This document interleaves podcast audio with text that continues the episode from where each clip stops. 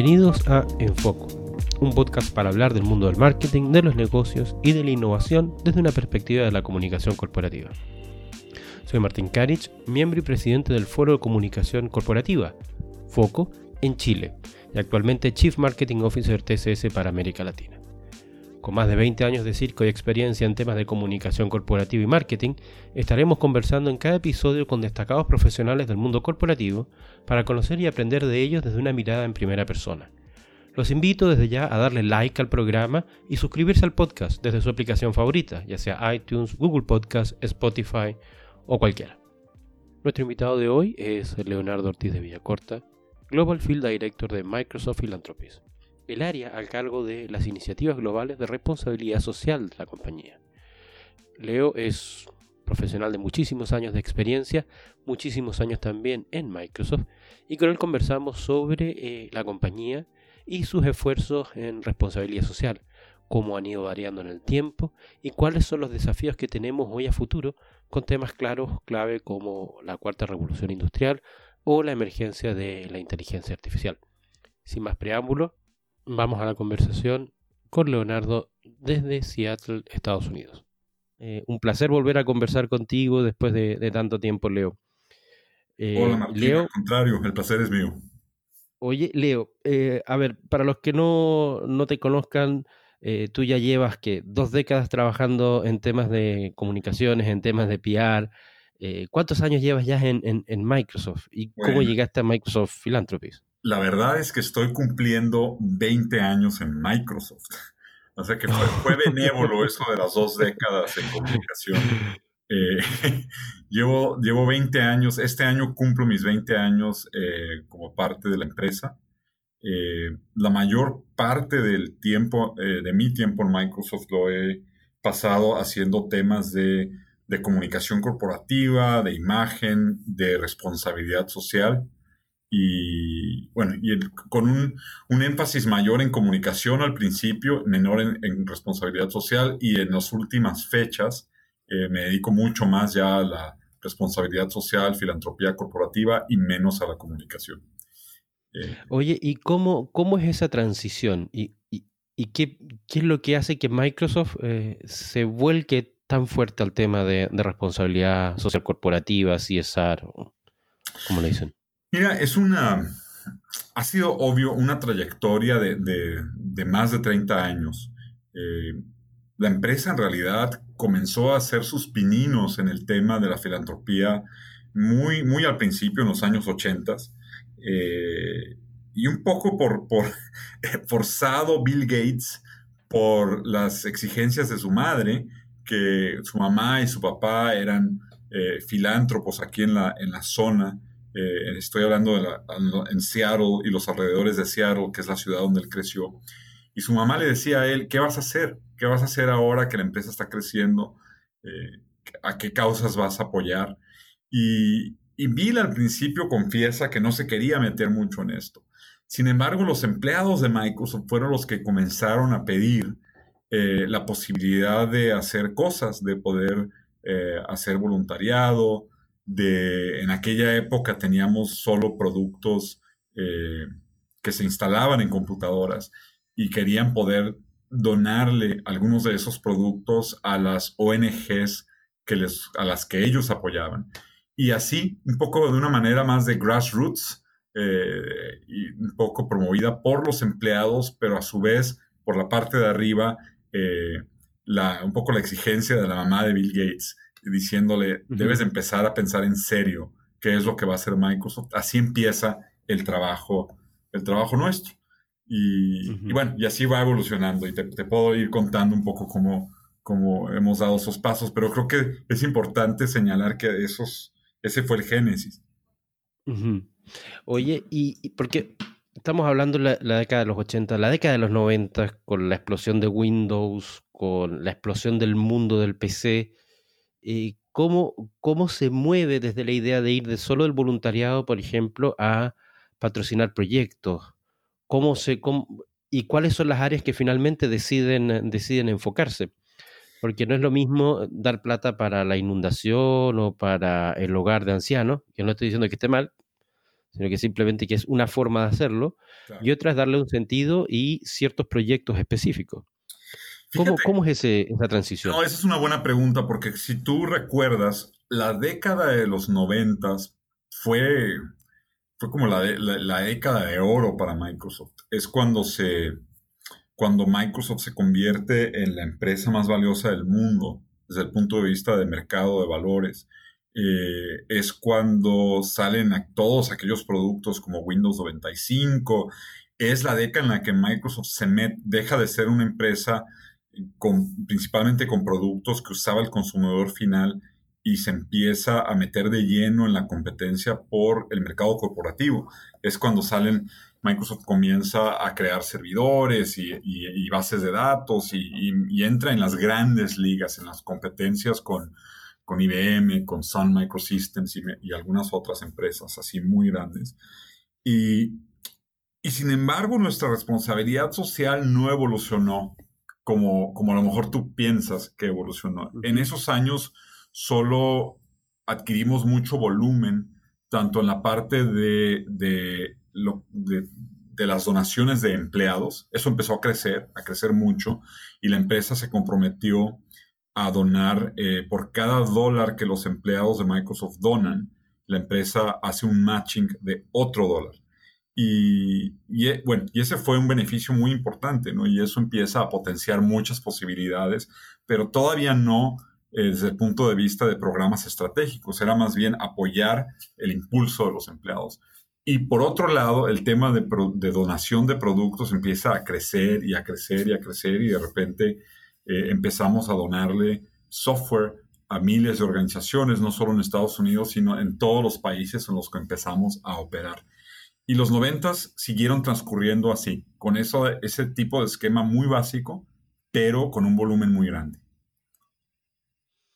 ¿Y cómo, cómo llegan a, la idea de, em, porque una de las cosas que llama la atención es el foco, por ejemplo, el tema de habilidades o los digital skills o la brecha digital, que en algún momento eso se transforma en el tema. Sí. Eh, y ese fue el tema de la vuelta al 2000. Eh, cuando, cuando entramos al nuevo milenio, eh, por ahí, no sé si, si recordarás, eh, Bill Gates publica por ahí algún libro a mm, finales de los 90. Sí. los negocios a la velocidad del pensamiento. algo así, sí. Lo debo tener por ahí.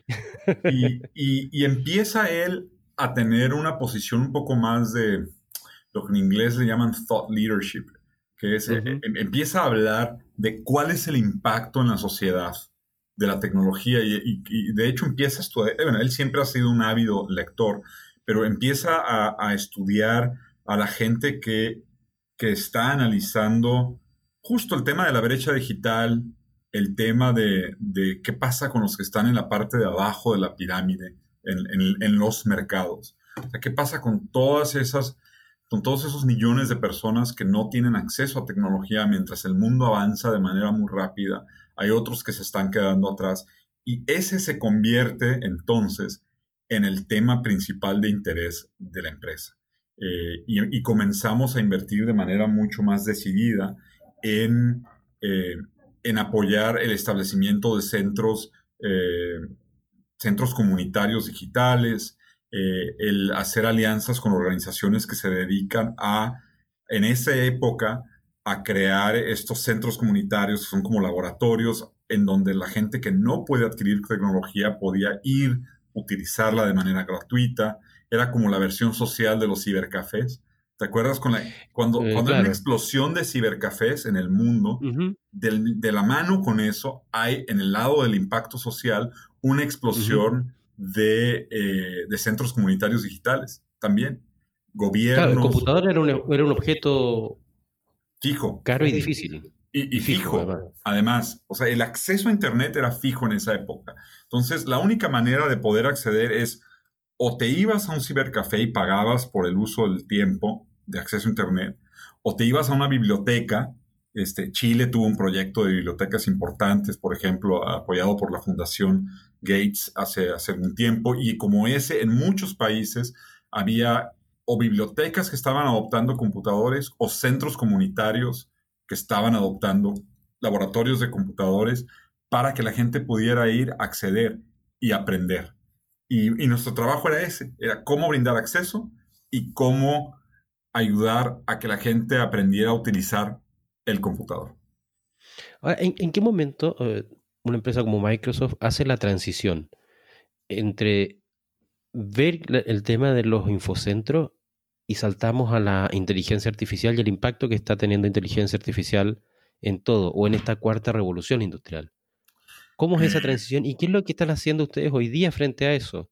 ¿Siguen con la idea de apoyar los, los centros o están buscando también el tema de las habilidades y todo el famoso tema este del STEM, ¿no? Sí, para, para, para, contestarte cómo llegamos al mundo de la inteligencia artificial, a lo que estamos haciendo hoy día en, ese, en esa área, debería de contarte, hay un, hay un paso intermedio. Eh, nosotros durante unos buenos ocho años hicimos inversiones millonarias en, en, el tema de los centros comunitarios digitales, en avanzar la capacitación de lo que entonces llamábamos eh, alfabetización digital o digital literacy en inglés. Eh, que fue, fue un tema importante en su momento. Yo me acuerdo que hacíamos el análisis eh, bajo una iniciativa que le llamábamos potencial ilimitado, unlimited potential. Llegamos a, durante esos cerca de ocho años, a capacitar a más de 250 millones de personas en, en muchos países alrededor del mundo y apoyando a centros. Pero viene la crisis económica del 2008-2009 tú la debes de recordar. Eh, sí. Y como todos, muchos que estábamos en ese momento, este, sobre todo ya en, el ámbito laboral. Y, esa crisis le pega a todo el mundo.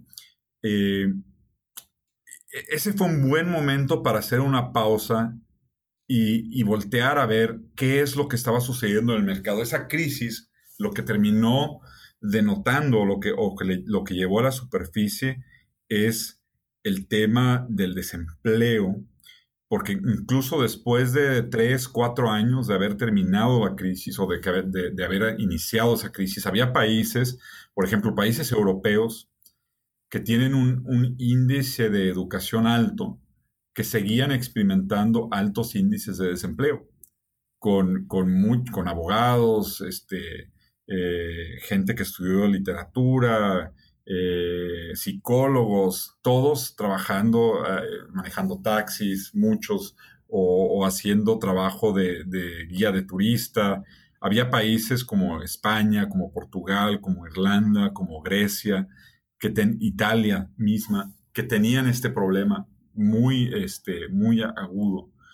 y empezamos nosotros a ver que además del tema del desempleo en general, había una constante en casi cualquier país, que era cuando uno se fijaba en el desempleo juvenil, que es definido como aquellos jóvenes entre los 15 y los 25 años que no están en la escuela, pero que tampoco están trabajando. Eh, si alguien en esa edad está en la escuela, entonces no entra en la estadística, pero si alguien en esa edad no está estudiando y tampoco tiene un trabajo, entonces entra en la estadística como desempleo juvenil. la constante era que el desempleo juvenil en el mundo era siempre alrededor de el doble de lo que era el desempleo promedio en un país. Y, la razón por la cual eso sucedía es que, y entonces estudiamos un poco más y nos dimos cuenta que estábamos viviendo en un momento donde la población juvenil en el mundo era la más grande que había habido en la historia como proporción del total de la población. Eh, teníamos un mundo donde hay más jóvenes que nunca, a pesar de que hay países y economías que están envejeciendo como Japón y como Europa occidental, la, realidad es que donde, donde hay gente en el mundo no es ni en Japón ni en Europa. La gente, las principales fuentes de población en el mundo son India, China, África, el sudeste asiático. Y todos esos países son jóvenes. Hay promedios increíbles ahí de la media de, edad, a veces es, están los veintitantos en algunos países.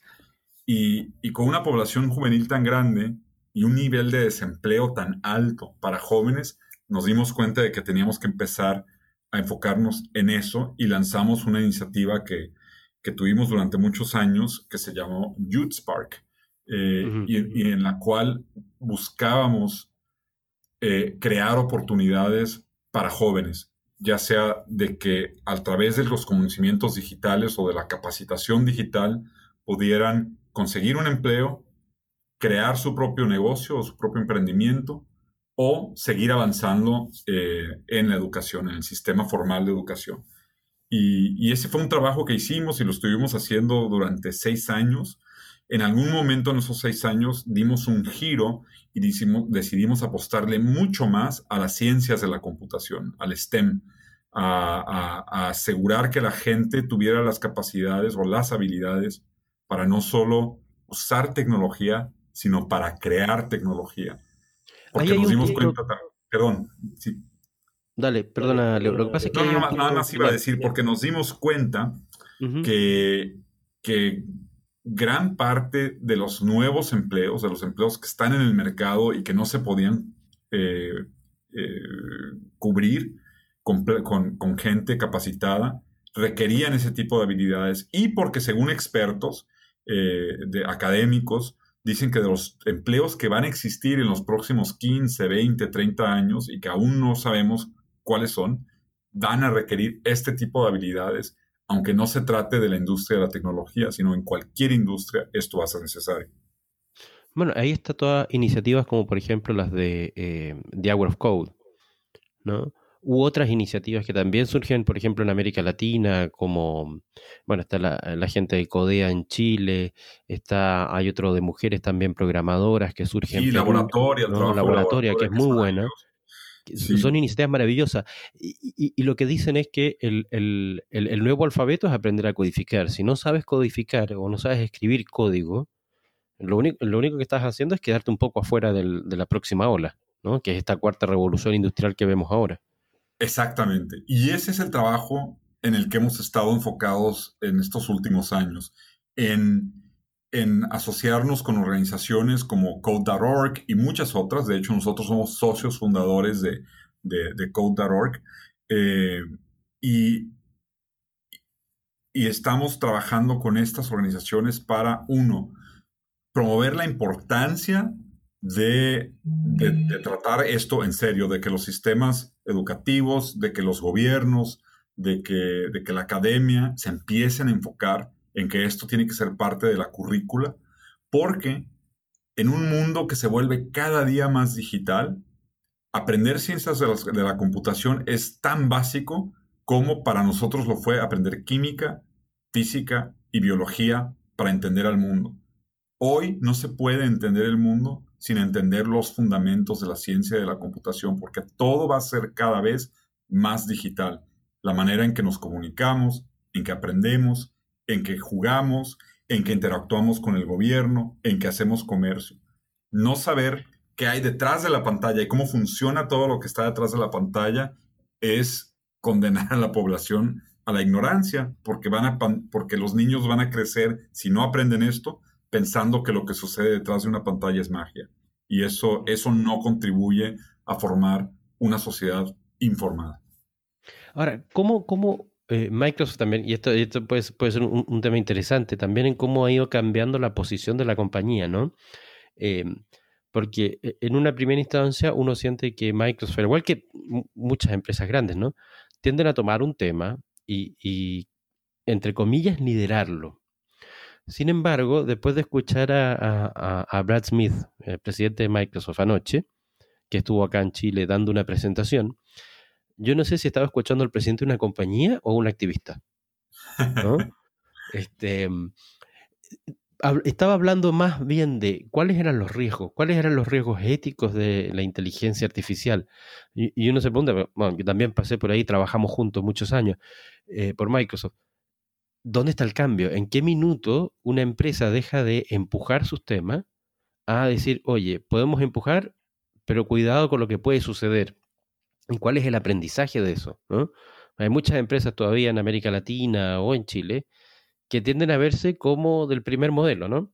De eso de yo tengo un tema, asumo que este es mi tema y me adueño o me apropio o trabajo sobre él. Pero de ahí a decir dónde están los límites o ser como un poquito activista, ¿cómo, cómo sucede ese cambio? Mira, eh, esta es una buena pregunta y nuestro, nuestro CEO, Satya Nadella, escribió un libro eh, hace un par de años, muy bueno, que se llama Hit Refresh, que, es un poco como cómo haces la pausa y te, re, y te reinicias para poder, este, para, para, poder ajustarse o, mejorar lo que estás haciendo. Cuando yo analizo un poco la historia de la empresa, hablabas tú de cómo pasa una empresa de solo empujar sus temas a pensar en otras cosas. Yo creo que la década de los 90 fue de gran aprendizaje para nosotros. ¿Por qué? Porque ese, fue, esa fue la década de la consolidación de esta empresa como negocio y de nuestros productos como, como productos líderes. Y en esa década lo que hacíamos era eso, empujar nuestros temas nada más, hablar solo de la tecnología, eh, tratar de vender todo lo que se pudiera y, tener una posición importante en el mercado, que todo negocio tiene que hacer. Es, es la razón de ser de una empresa. Eh, y la década de los 2000 fue muy, fue, fue una década que, que, nos aterrizó bastante también, porque, porque todo cambió. Cambia, cambió, cambió el mercado, eh, con, con, el cambio de ciertas tecnologías, el advenimiento del open source, por ejemplo, eh, eh, el, el, mundo, la explosión no solo de Internet, sino de las herramientas de búsqueda, de la tecnología móvil. estoy hablando de todas estas áreas donde Microsoft no necesariamente lideró y, y donde además tuvimos nuestros propios desafíos en términos de reputación, eh, con, con, investigaciones gubernamentales que luego se superaron y demás, pero que, que, desde el punto de vista de imagen tuvieron un impacto grande. El gran aprendizaje de esos años fue eh, que tuvimos que empezar a pensar cómo, cómo escuchar mejor a la sociedad y cómo empezar a interactuar con la sociedad, empezando por gobiernos, por las autoridades, por, los legisladores, etcétera, y por un lado, y por otro lado, eh, las asociaciones de industria, la sociedad civil, las ONGs, y fue una, la década de los 2000 es una década de trabajo a veces silencioso. Mucho de este trabajo que tú eh, hacías referencia hace rato de, de los telecentros, de lo que hicimos por todo el mundo, lo hicimos a veces sin empujar mucho nuestra marca, lo hicimos apoyando organizaciones y ellas eran las que daban la cara y hacían y se llevaban a veces los aplausos también del trabajo y sin que nosotros saliéramos a los reflectores. Eh, y nos sirvieron para aprender bastante.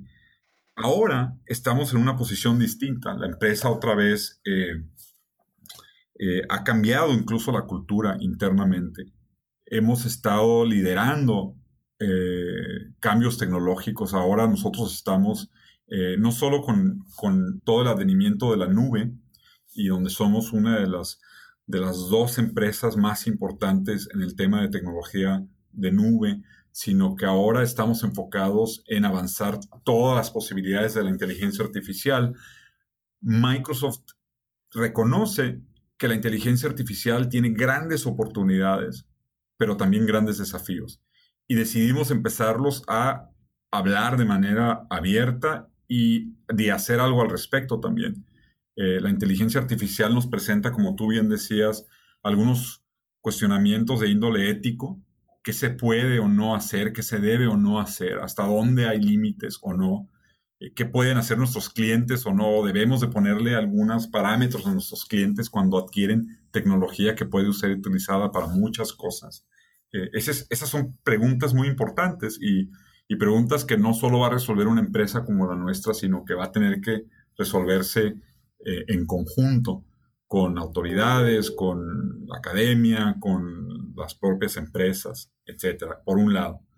Por otro lado, nos dimos cuenta que, y hablabas tú de la cuarta revolución industrial hace, hace rato, eh, que este mundo de la inteligencia artificial y de la transformación digital y de la automatización va a tener consecuencias como las han tenido cada ola tecnológica nueva en la historia. Así como hace más de 100 años dejaron de utilizarse los caballos para que comenzaran a utilizarse los automóviles, toda la gente que vivía de, de mantener, este, o de, de, cuidar de los caballos, de mantenerlos establos, de darles de comer, de, cuidar de su salud, de manejar el coche o la carreta o como, no sé cómo le llamen en Chile. carreta, sigue siendo carreta. carreta exacto. Eh, toda esa gente se quedó desempleada. Sin embargo, a los pocos años había nuevos trabajos que en su momento nadie sabía hacer, como por ejemplo se requirieron mecánicos eh, automotrices, se requirieron gente que trabajara en las líneas de manufactura, etc. Eso ha pasado siempre y eso va a estar pasando ahora. Lo que, sea, lo que ha demostrado la historia es que las sociedades que pudieron adaptarse más rápido al cambio, lo cual significa que pudieron aprender más rápido las habilidades para poder adoptar o, entrar a las nuevas, a los nuevos empleos, a las nuevas plazas de trabajo. Esas son las sociedades que salieron adelante en, ese, en esa vuelta de, de la, qué sé yo, de la primera a la segunda revolución industrial, de la segunda a la tercera, y estamos en ese momento actualmente. Y vamos a ver que hay gente cuyos empleos van a dejar de existir, pero va a haber otros empleos nuevos. El problema es que la gente cuyos empleos dejaron de existir o van a dejar de existir, lo más probable es que no esté preparada con las habilidades necesarias para los nuevos empleos. Y es ahí donde nosotros entramos en acción al lado de otras organizaciones, porque esto no lo puede resolver una sola entidad. Y es donde estamos buscando trabajar y colaborar con, con ministerios del trabajo, con eh, instituciones como el Instituto de la Juventud de Chile, eh, el Ministerio para la Mujer, por ejemplo. Estoy hablando ahorita de, un poco las organizaciones en Chile con las que estamos discutiendo esto. Eh, y en otros países es igual, ¿no? Gobierno, sociedad civil, iniciativa privada. ¿Qué hacemos para evitar que esto tenga un impacto negativo del que no, que no podamos resolver? Entonces, hay que hay que entrar de avanzada en esto, ¿no? Hay que, hay que ser proactivos y por eso estamos hablando de eso.